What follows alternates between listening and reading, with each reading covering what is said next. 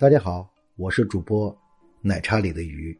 今天我们来聊一聊，为什么刘备在一年后才为关羽报仇呢？建安二十五年正月，关羽在东吴被害。刘备到了张武元年七月，随率驻军伐吴。为何时隔一年半，刘备才会给关羽报仇呢？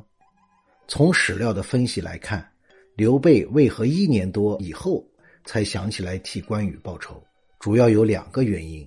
第一，刘备在忙于称帝。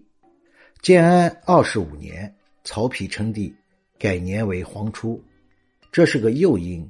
之后传闻汉帝遇害，刘备就开始称帝的各项准备工作。也许汉献帝遇害的传闻是故意制造的托词。不管怎样。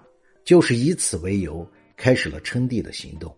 各级官员上表要求刘备顺天顺民，速祭红叶，以宁海内。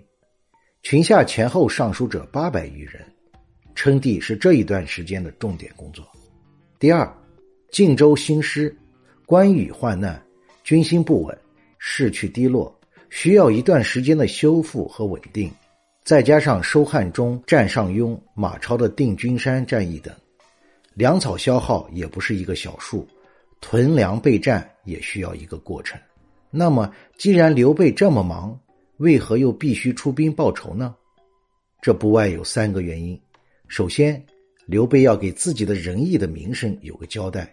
刘备素来弘毅宽厚，知人待事有高祖之风，英雄之气。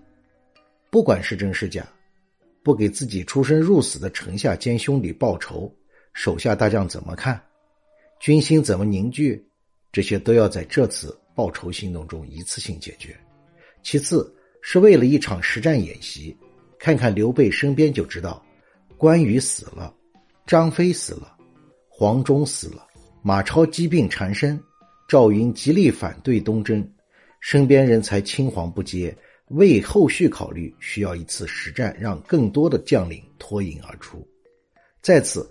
这次东征也是夺回荆州失地的战略企图，即使不能达到战略目的，也可以给东吴一个警告，同时也是一次示威，用东征行动告诫东吴不要轻举妄动。